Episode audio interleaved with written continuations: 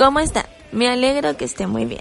Para comenzar este capítulo voy a hacer un resumen del episodio anterior sobre la dopamina. La dopamina es una neurohormona perteneciente al grupo de las catecolaminas, adrenalina y noradrenalina, que se produce en muchas partes del sistema nervioso, más específicamente en la sustancia negra, en el hipotálamo y también se secreta en las glándulas suprarrenales, vinculada comúnmente con la sensación del amor, del placer, pero ya sabemos que no solo es eso, sino que mucho más tiene una función motora, es la principal mediadora del sistema de recompensa y motivación, función sensitiva, moduladora del dolor, de la conducta sexual, de la alimentación, hambre, saciedad, puesto que controla todas las hormonas producidas en la hipófisis. También participa en la modulación del olfato, el cual se conecta con los centros de la memoria y de ahí que hay ciertos olores que nos evocan recuerdos modula el sistema inmunológico. Y desde un punto de vista genético hay personas que tienen una variante de un gen que aumenta la producción de receptores de dopamina que provoca que tomen más riesgo, buscan más la novedad, tienen menos tolerancia al aburrimiento. Y se ha visto en los emigrantes que cuentan con una mayor tolerancia al riesgo. Y esto se podría explicar por esta variante genética, pero así como también al contexto sociocultural. Y ahora a lo que nos convoca. Dije que serían ocho herramientas para aumentar la dopamina, pero me pasé po. Aquí comienzan los cuatro PR cuadrados más bonitos de toda la ciudad. Herramienta número uno.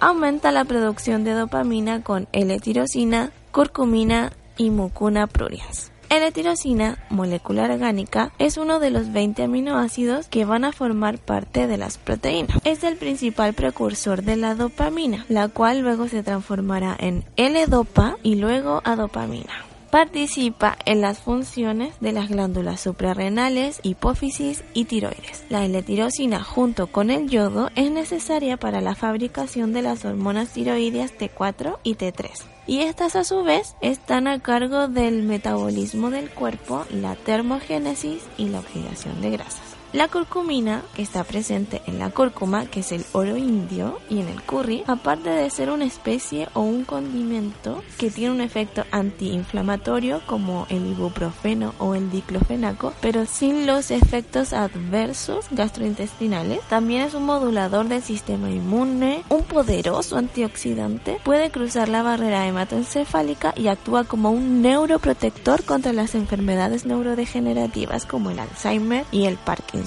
y reduce los efectos negativos del estrés en el cerebro, además de reducir los efectos antidepresivos. La curcumina alivia los comportamientos de tipo inducido por el estrés y la disfunción del eje hipotálamo-hipófisis. Mucuna pruriens se encuentra en África tropical, en India y el Caribe. Es una legumbre tropical conocida por la medicina ayurvédica. El polvo de las semillas contiene altos contenidos de L-dopa, y dijimos que L-tirosina se iba a transformar en L-dopa y L-dopa es un directo precursor de la dopamina. Herramienta número 2. Tener el control de la prolactina. La prolactina es una hormona liberada por la hipófisis en el lóbulo anterior que ante determinados factores que aumentan el estrés, ya sea físico o emocional, esta ralentizará el metabolismo, la función tiroidea y disminuirá la dopamina. Aquí hablaré un poquito del manejo del estrés. Esta reflexión está inspirada en el libro Tus zonas erróneas. Dejaré en la descripción el autor y más o menos una reseña de, del libro que recomiendo que lean de paso decir que recomiendo que lo lean. Mm, Vamos, tienes el poder de elegir tus emociones. Aprende a que puedes sentir lo que prefieres. Así comenzarás el camino hacia la verdadera inteligencia. Pues el real medidor de inteligencia es una vida feliz y efectiva. Vivir en cada momento de cada día aprovechando al máximo las posibilidades. Puedes considerarte inteligente cuando escojas cómo sentirte al enfrentar situaciones difíciles. Es decir, sé feliz en la adversidad de la guerra. Herramienta número 3. Ayunos intermitentes. Y más adelante haré un episodio completo sobre ayuno intermitente. Este es un resumen del resumen. Bueno, ayuno intermitente hay de muchos tipos, de 12, 16, 20 horas y más. ¿Qué pasa aquí? Los niveles de glicemia e insulina irán disminuyendo. El cuerpo se adaptará para mantener los niveles normales de glicemia en sangre.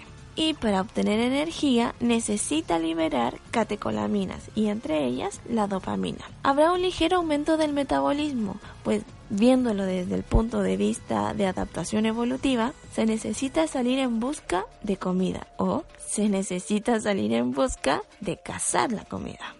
Testimonios de pacientes refieren que al practicar ayunos intermitentes se sienten más concentrados, más atentos, una mayor sensación de vigilia y también incluso una mayor pasión por las tareas y por los quehaceres laborales o cotidianos. Herramienta número 4. Bajar la carga de carbohidratos para entrar en cetosis o por lo menos no consumir carbohidratos refinados o ultraprocesados. Así también bajará los niveles de glicemia e insulina y el cuerpo utilizará energía a partir de la grasa generando compuestos llamados cuerpos cetónicos y se liberarán catecolaminas. Y ya saben, entre ellas la dopamina. Otra cosa a recalcar es que cuando hay pics de insulina se favorece la entrada de triptófano al cerebro.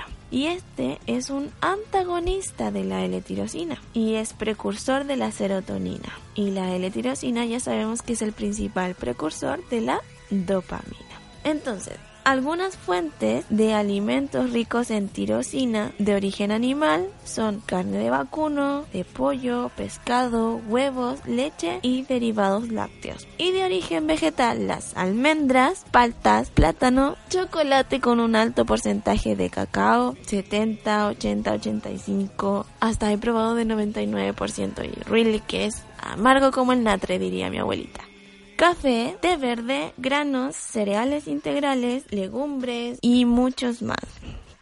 Herramienta número 5. Disminuir o no depender de ansiolíticos, antidepresivos u otras drogas. Y aquí también es evitar las adicciones. Vamos a ver.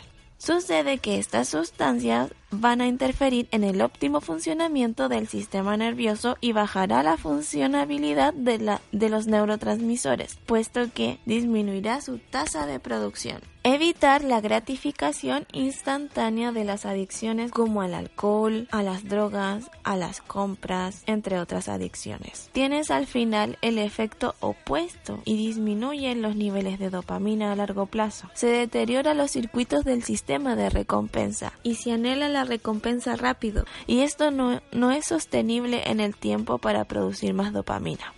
Herramienta número 6 Hacer ejercicio. Hacer ejercicio promueve la liberación de neurotransmisores, entre ellos la dopamina. Moverse es muy importante para la salud mental, igual que cualquier actividad intelectual. Ojalá sea un deporte que implique un alto reclutamiento de fibras musculares como levantar pesas o hacer CrossFit. Yo Jamás me voy a olvidar que luego de mi primera clase de fundamentos de CrossFit no podía parar de reír. Al otro día me dolía hasta el alma, pero estaba pero estaba invadida de hormonas de la felicidad. Aparte, el ejercicio tiene un sinfín de beneficios para la salud. Es tan eficaz, por ejemplo, contra la mitigación o la prevención de la depresión como los fármacos, aunque sí los efectos secundarios adversos como son la dependencia o la toxicidad. Retrasa las enfermedades neurodegenerativas y mejora la memoria. Herramienta número 7 cuida tu flora intestinal. El sistema digestivo es nuestro segundo cerebro y está directamente relacionado con nuestro estado de ánimo y también se produce dopamina. Consumir probióticos y alimentos fermentados. De origen animal podemos encontrar quesos, yogur, leche cultivada, quesón, yogur de pajarito o kéfir de leche, chorizo, salame, pepperoni. De origen vegetal está el café, el chucrut, pepinillos, kombucha, vino, vinagre, salsa de soya, cerveza, sidra, tofu, aceitunas, chicha, pan de masa madre, tempeh, miso y muchos más va a mejorar la salud de tu flora intestinal y van a aumentar por ende las concentraciones de dopamina.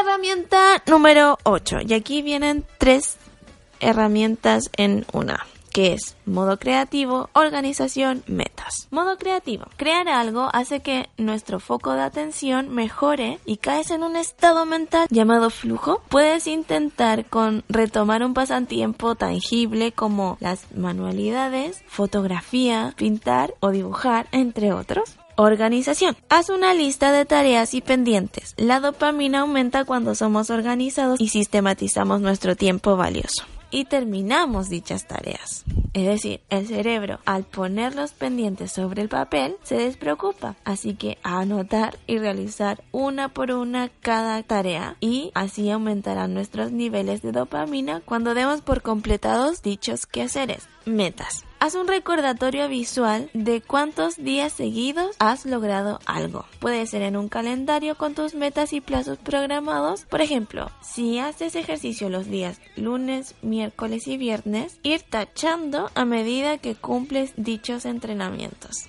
Herramienta número 9. Escucha música y meditar. Pon tu playlist favorita y sé feliz. Escuchar tus canciones favoritas aumenta tus niveles de dopamina tanto así como cuando ves tu serie o comes tu comida favorita. Meditar, pues meditar es canasta básica, ejercicio, nutrición, descanso y meditar. La atención plena es esencial para una mente sana, virtuosa y que funcione en cualquier ámbito de nuestra vida. También la oración y la autorreflexión aumentan los niveles de dopamina. Herramienta número 10. Date permiso a aumentar la dopamina.